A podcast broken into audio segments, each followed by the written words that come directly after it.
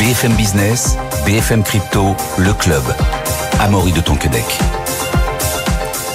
Bonjour à toutes et à tous. Si demain vous intéresse, vous êtes au bon endroit. C'est ici qu'on décrypte, analyse et débat et il va y en avoir aujourd'hui de toute l'actualité Web3. Bienvenue dans le club BFM Crypto. Aujourd'hui, j'ai le plaisir d'accueillir, comme hier, Valentin Demey. Bonjour Valentin. Bonjour Amaury. CEO de Cube3 et on n'oublie pas aussi directeur des contenus chez Cryptost. Toujours, exactement. Alexandre Stachenko. Bonjour Alexandre. Bonjour Amaury. Bon, t'avais une petite mine euh, quand t'es rentré tout à l'heure là, mais en même temps, euh, voilà, je te, je crois que tu as passé la semaine dernière à, écouter France Inter. Euh, il y a des choses qui t'ont qui t'ont pas trop plu, Alexandre. Je passe pas ma semaine à écouter France Inter, mais oui, la semaine dernière, on découvrait un nouvel épisode sur France Inter d'une émission qui s'appelle Le Code a changé. Alors l'occasion de constater une fois de plus la censure honteuse de l'autrice de No Crypto, qui n'a malheureusement eu la parole nulle part depuis la sortie de son livre. Bien évidemment, sauf dans Le Monde, Blast, Les Échos, Radio France, Mediapart, Numérama, 20 minutes, l'Obs, France 24, Ouzbek Erika, Socialter, Yahoo ou même Boursorama euh, TV. Donc qu'elle sache tout d'abord, et avant de commencer euh, la chronique, que je lui adresse tout mon soutien devant ce bâillonnement scandaleux auquel elle fait face. Et heureusement que Blast est là pour euh, rééquilibrer un petit peu, puisqu'il y a dans les médias, je le rappelle selon eux, que des contenus positifs sur Bitcoin. Bah, merci Alexandre, c'est sympa de, de, de soutenir. J'espère que ce sera bien reçu parce que ça doit ça doit pas être facile. Mais qu'est-ce qui t'a embêté dans cette Qu'est-ce qui m'a embêté Alexandre? Eh bien, on y apprend en ouverture de l'émission que le Bitcoin est un truc de, je cite, jeunes blancs qui possèdent de l'argent imaginaire. Mmh. Alors, je ne suis pas un grand fan des catégories euh, raciales, euh, mais ce qui est dommage pour euh, Xavier Delaporte, qui est donc le journaliste qui anime cette émission, c'est que la même semaine, eh bien, sortait la nouvelle édition du classement mondial de l'adoption des cryptos selon Chainalysis donc la société d'analyse bien connue, avec un podium tout sauf blanc, avec des guillemets. Il s'agit de l'Inde, puis du Nigeria, puis du Vietnam. Et alors que nous avons eu, comme prévu, un florilège d'articles sur les deux ans de Bitcoin au Salvador, présenté comme un échec cuisant, je me permettais de demander sur Twitter euh, si un seul journaliste avait fait l'effort d'aller au Nigeria, deuxième pays au monde où l'adoption des cryptos est la plus forte, avant de dire que c'est un truc de jeunes blancs en quête d'argent imaginaire. Mais Alexandre, bon, il y a quand même l'ONU qui reconnaît 197 pays dans le monde, et c'est possible qu'il en existe même en réalité 330. Difficile pour les journalistes euh, d'aller partout. Pourquoi le Nigeria en particulier? Que se passe-t-il euh, là-bas? Eh bien, très bonne question. Il s'y prépare un laboratoire de ce qui va arriver en Europe, ce qui rend la chose, selon moi, d'autant plus intéressante à suivre. En effet, depuis 2017, euh, moment où le pays a lancé une consultation sur le sujet, s'est lancé un programme de MNBC, donc monnaie numérique de banque centrale, hein, le e-Naira, puisque le Naira est la monnaie euh, du Nigeria. Donc MNBC, vous le savez, on en parle sur ce plateau, c'est une chose dont on nous rebat les oreilles régulièrement en Europe. Cash plus, euro numérique, peu importe le nom. On nous dit que c'est le futur, on nous dit qu'on est en retard et qu'il faut accélérer. Ça tombe bien, le Nigeria s'est lancé dans le grand bain en octobre 2021. Alors justement, si mes calculs sont bons, ça fera bientôt deux ans, Alexandre. Qu'est-ce que ça donne pour l'instant? Qu'est-ce que ça donne pour l'instant? Eh ben, on n'a pas encore les tout derniers chiffres, mais le FMI avait publié en mai 2023 un bilan de la première année. D'après le FMI, en octobre 2022, donc un an après le lancement euh, officiel, il y avait eu 900 000 téléchargements du portefeuille Inaira, dont 100 000 pour l'application côté commerçant. Alors c'est absolument ridicule euh, dans un pays de plus de 200 millions d'habitants. Côté transactions, je cite le rapport, le nombre total de transactions en Inaira depuis le lancement, 802 000, est inférieur au nombre de portefeuilles Inaira, ce qui implique que la majeure partie des détenteurs de portefeuilles n'ont pas utilisé leur wallet plus d'une fois. Et donc, par conséquent, côté transfert d'argent provenant de l'international, on peut lire, je cite, bien que l'usage pour les remises était l'une des motivations principales de l'INAIRA, cela ne s'est pas encore passé, tout simplement. C'est un constat euh, qui a l'air plutôt sévère, mais Qu'en dit le, FMI Alors le constat est effectivement sévère, mais pas l'analyse du FMI qui nous dit, je cite, il serait trop tôt pour juger de la réussite du projet e-Naira. Alors on ne comprend pas bien euh, pourquoi le FMI ne montre pas la même prudence pour juger l'adoption du Bitcoin au Salvador, par exemple. Euh, pourtant, la Banque centrale a tout fait pour favoriser l'adoption du e-Naira. Alors il y a plein de mesures, mais j'aurais pas le temps de les citer. Donc pour l'anecdote, je vais vous citer ma mesure préférée. Là où le Salvador avait distribué des Bitcoins à tout le monde, eh bien la Banque centrale du Nigeria, elle, dans sa grande grande sagesse, a décidé d'être bien plus ciblé et de donner de l'argent gratuit, mais uniquement aux salariés de la Banque centrale du Nigeria. Voilà une mesure marquée de justice sociale très certainement. Mais qu'on soit bien clair, qu'est-ce que le FMI retient concrètement de cette première année? Alors d'abord, avant de dire ce qu'on retient, on va rappeler à titre d'étalon, puisque le Salvador est ici l'étalon, qu'en 2022, environ un quart des Salvadoriens ont non seulement téléchargé un portefeuille Bitcoin, mais ont également utilisé Bitcoin pour réaliser des transactions. Au même moment, au Nigeria, dans un pays 40 fois plus peuplé et 20 fois plus riche, on est autour du chiffre ridicule de 0,4% de téléchargement de l'application et moins encore pour l'utilisation. Mais cela n'empêche pas le FMI de conclure, je cite, le projet Inaira a eu un départ relativement en douceur, ayant prouvé sa résilience opérationnelle 24 sur 24, 7 sur 7. Aucun accident majeur n'a eu lieu malgré l'incursion ambitieuse de la Banque centrale du Nigeria dans ce territoire inexploré des banques centrales dont on craignait qu'il soit semé d'embûches inconnues. Voilà, donc la Banque centrale du Nigeria, cette aventurière des temps modernes, tout le monde le sait.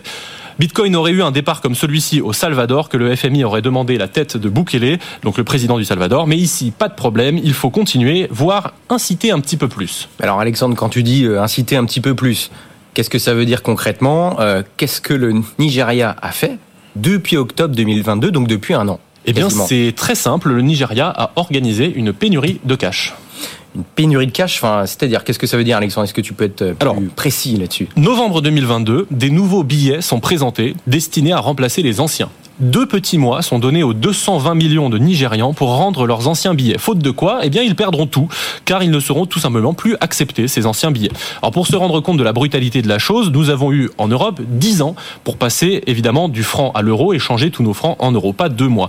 Alors, évidemment, il n'y a pas assez de nouveaux billets pour remplacer les anciens. Flûte, me direz-vous, mais heureusement, il existe une solution. Euh, Li Naira. Et oui, quelle aubaine, non?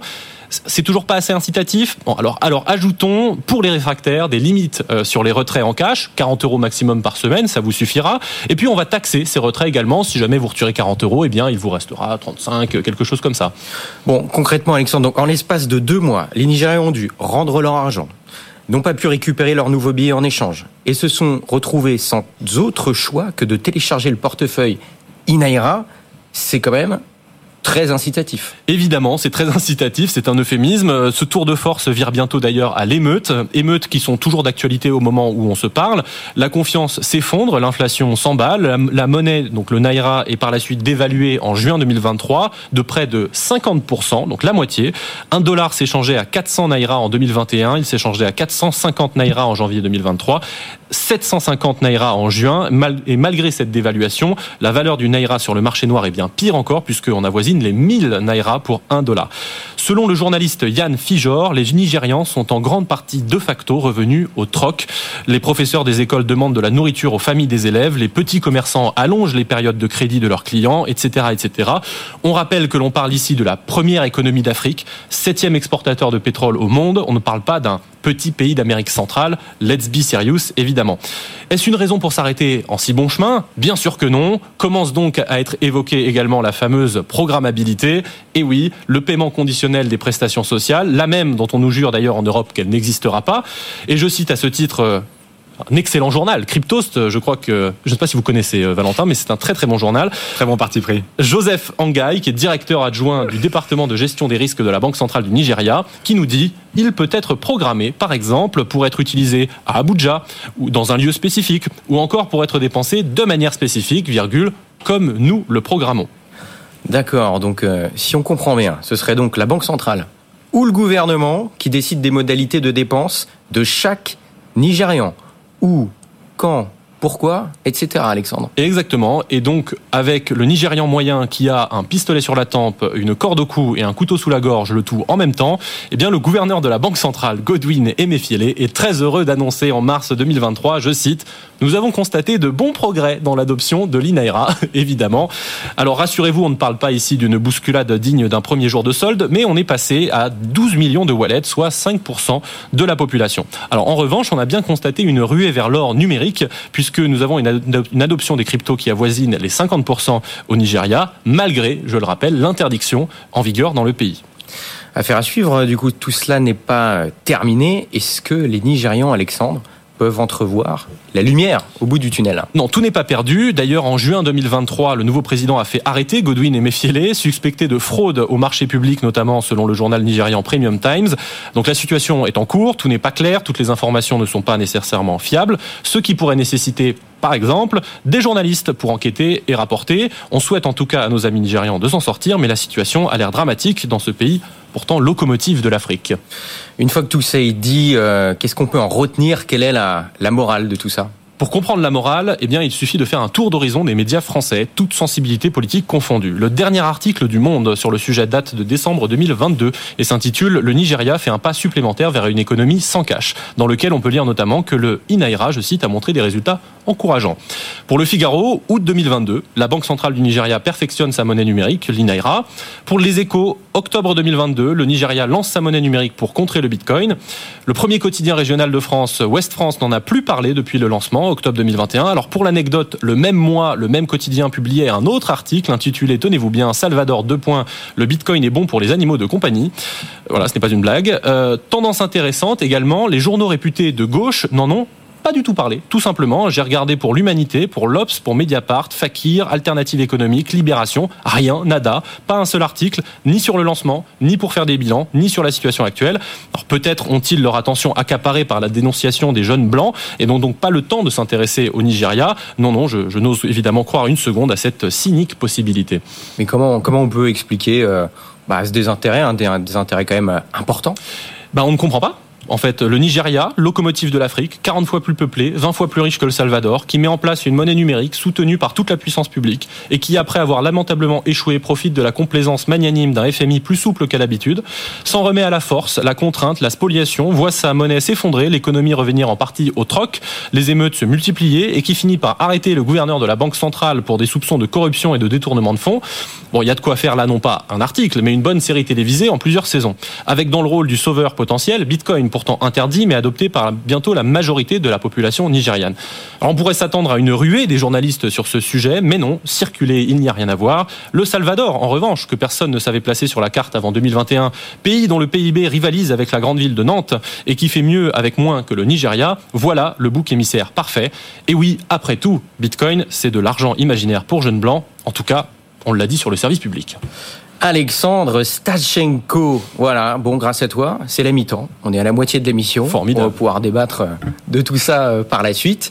Mais euh, tu parlais du FMI, mais il n'y a pas que le FMI qui, non, c'est vrai. qui est en guerre, entre guillemets, contre les, crypto-monnaies. Il y a aussi la SEC, hein, qui déjà depuis quelques mois est assez active, mais elle prévient, Valentin, ce n'est pas terminé la guerre contre l'écosystème des crypto-monnaies ne fait que commencer. C'est David Hirsch, effectivement, le responsable de la branche crypto de la SEC, donc le gendarme boursier américain. On a tendance à le rapprocher un petit peu à l'AMF, donc l'autorité des marchés financiers en France, pour avoir une certaine comparaison, qui nous remet un petit peu du pain sur la planche dans cet écosystème qui est déjà, qui n'est pas déjà très bien porté dans le cœur de, nos amis euh, américains, surtout côté régulatoire. On a suivi sur ce plateau ces deux dernières années euh, les différents allers-retours avec euh, des attaques sur des plateformes d'échange, des attaques sur des protocoles de finance décentralisés. On a eu Coinbase qui est monté au créneau il y a quelques mois pour justement demander des explications grosso modo, ce qu'il faut retenir, c'est euh, être régulé pour Coinbase, c'est pas un problème. Juste, ils aimeraient bien comprendre comment être régulé parce que les règles ne sont pas claires. Et on a le fameux président de la SEC, Gary Gensler,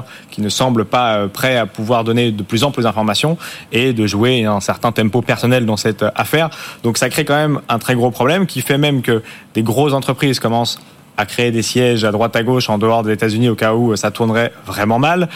Toujours est-il que ce flou était en train de se régler quand euh, les fameux ETF Bitcoin ont commencé à apparaître euh, à l'été. Bah, c'est ça, on, pensait, on, pensait, on pensait que ça allait pas se terminer, mais que ça allait s'améliorer. Et là, ça allait trouver une issue. Finalement, non. Et en fait, c'est effectivement, ça a de nouveau été décalé, c'est-à-dire que ça, on devait avoir la réponse en octobre dernier, enfin même avant, en septembre là, tout début du mois de septembre. Au final, c'était décalé en octobre, ça sera redécalé encore. Donc la SEC n'a pas encore donné son feu vert pour l'émission d'un ETF spot Bitcoin, que ça soit d'une entreprise issue du monde des actifs numériques, Grayscale, ou que ça soit BlackRock, le plus gros gestionnaire d'actifs euh, au monde. On n'a toujours pas de, de feu vert de ce côté-là. Donc on sait qu'il y a quand même ce euh, petit jeu en fond de tâche, mais là il y a une nouvelle citation qui a été euh, relevée par les équipes de Cryptost, qui effectivement. C'est journal d'ailleurs. Merci beaucoup Alexandre, j'apprécie très très parmi nos 15 millions de lecteurs annuels et vous en, vous en comptez pour beaucoup. Plus que les autres. Nous allons continuer à être actifs sur ce qui concerne les intermédiaires, nous dit donc le, le responsable de la SEC sur les actifs numériques. Il peut s'agir de courtiers, de négociants, d'échanges, d'agences de compensation et toute autre personne active dans cet espace. Ce qu'il faut bien comprendre dans cette phrase-là, c'est qu'il n'exclut pas non plus la fameuse finance décentralisée, alors même que, on en parlait euh, il y a quelques semaines à Maury, le tribunal des tribunaux aux États-Unis donne raison à la finance euh, décentralisée, notamment à Uniswap, dans un récent, euh, une attaque récente euh, de plusieurs clients qui auraient perdu de l'argent en achetant un token listé sur Uniswap, qui est donc un échange décentralisé et qui a donné raison eh bien, à Uniswap en rejetant la demande de cette class action, en disant justement qu'il n'était pas un intermédiaire et qu'il pouvait donc lister les actifs qu'il qu'il voulait et qu'il ne pouvait pas être tenu responsable, ce DEX Uniswap en l'occurrence. Donc ça continue, on verra bien où ça va, mais ça n'est pas l'écosystème euh, crypto du côté, euh, côté US en tout cas. Bah, c'est ça qui est assez curieux, Valentin, Alexandre. Euh, il y a déjà un premier, elle s'oppose à des décisions de, tribunaux, et en plus, ça n'arrange pas l'économie américaine qui peut-être va se, va se passer de, de, tout cet écosystème dans les, dans les mois et années à venir. En tout cas, ça rend les choses très compliquées. Comment on peut expliquer un tel entêtement de la SEC qui continue, qui en remet une couche là?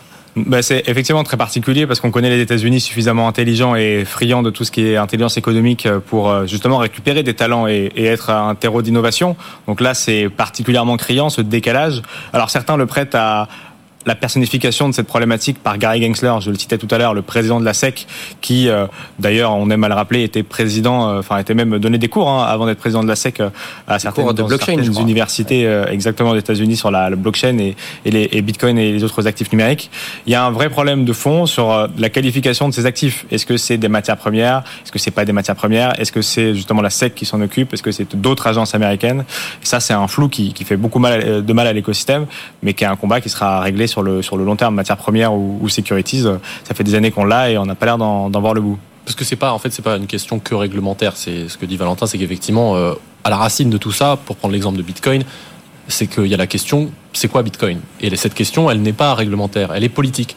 C'est-à-dire que le monde politique n'a pas envie que la réponse à cette question soit Bitcoin est une monnaie, par exemple, euh, ou Bitcoin est une commodity, sauf que quand on le prend à froid, en fait, euh, voilà, la CFTC dit bah si, si, si, quand même, ça ressemble pas mal à une commodity, pourquoi ça n'en serait pas une? Et donc il y a cette forme de conflit entre politiquement, personne n'a envie d'admettre que c'est une monnaie. On a la même chose en Europe d'ailleurs, TFR passe son temps à dire euh, voilà, on va appliquer cette loi aux monnaies fiduciaires, aux pièces, aux billets et aux crypto-actifs, virgule, qui ne sont pas des monnaies. On, se demande, mais du coup, qu'est-ce que ça fait là? Donc il y a vraiment cette, cette lutte politique qui est en sous-jacent derrière et personne ne veut admettre euh, ce statut particulier de ces nouveaux actifs qui sont des ovnis. Il y aura des élections aux États-Unis euh, bientôt. Euh, il y a un certain nombre de candidats qui peuvent être assez sérieux, qui se disent pro-Bitcoin ou en tout cas favorables à cet écosystème-là. Comment vous voyez les choses? Aujourd'hui, c'est assez. Euh, pour l'instant, c'est encore un peu polarisé. C'est-à-dire qu'il y a majoritairement, si on, si on fait, un, enfin, si on coupe euh, au couteau de boucher, euh, c'est encore très. Les républicains sont plutôt pour, les démocrates sont plutôt contre.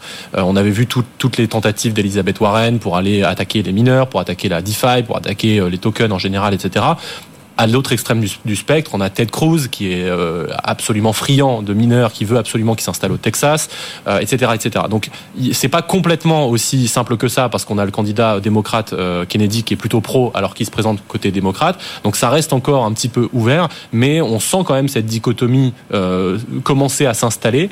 Est-ce que ça va devenir un sujet majeur? J'ai cru voir que dans certains États considérés comme swing states, il y avait un certain nombre d'électeurs qui en faisaient non pas leur problématique principale, mais une problématique non négligeable dans leur vote.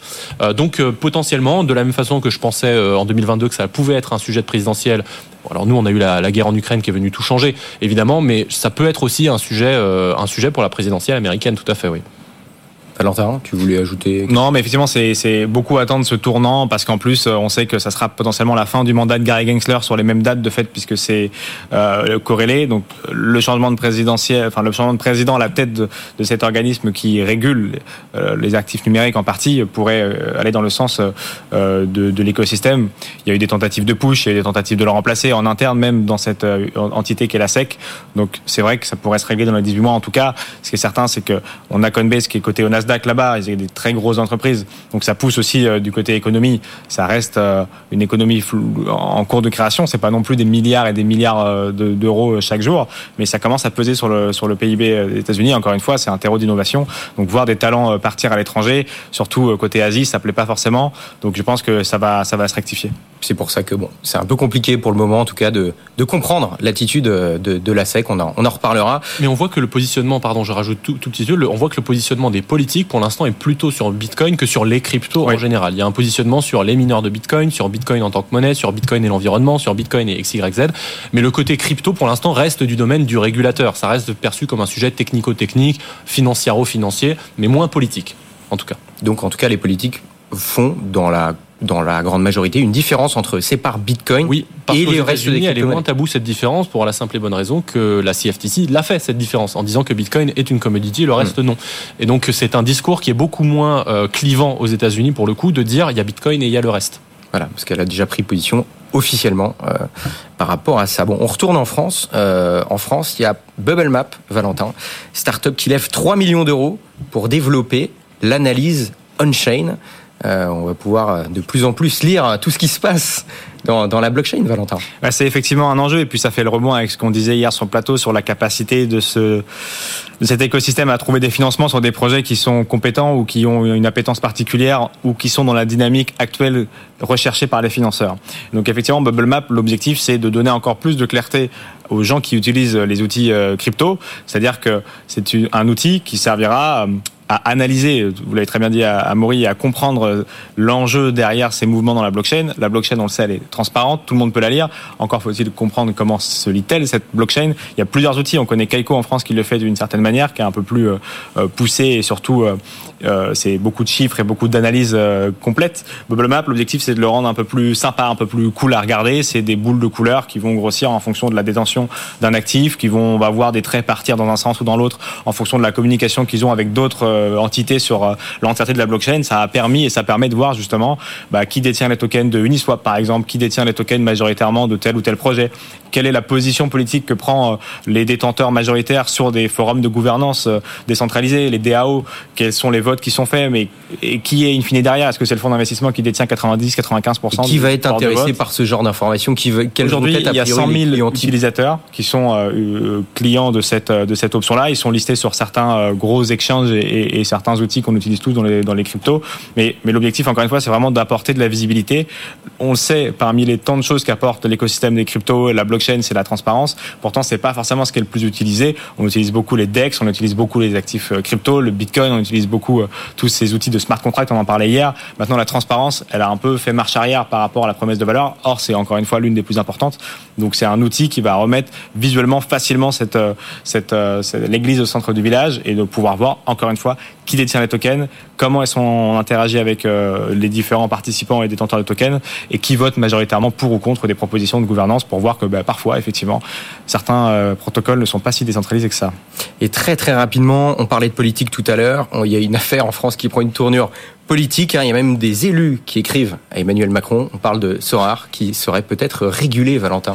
Non, effectivement, ça c'est une grande une grande affaire. Je pense que le terme jaunum, jaunum, on l'entendra très euh, prochainement beaucoup sur euh, euh, les plateaux et même en règle générale parce que c'est cette réglementation, c'est jeu à objet numérique monétisable. L'enjeu, c'est de pouvoir justement créer un cadre expérimental de ces NFT qui peuvent être échangés sur les plateformes crypto et Sorare en est une, de pouvoir les catégoriser. On très bien que en France, tout ce qui est jeux de hasard euh, sont interdits sauf exception. Euh, donc il faut effectivement créer cette catégorie euh, à date. La problématique, et c'est ce que vous avez repéré effectivement dans la presse, et les échos en l'occurrence, la phrase que vous sortez, qui est que ça inquiète les casinos parce que mal utilisé, là c'est cette expérimentation qui a été votée au Sénat.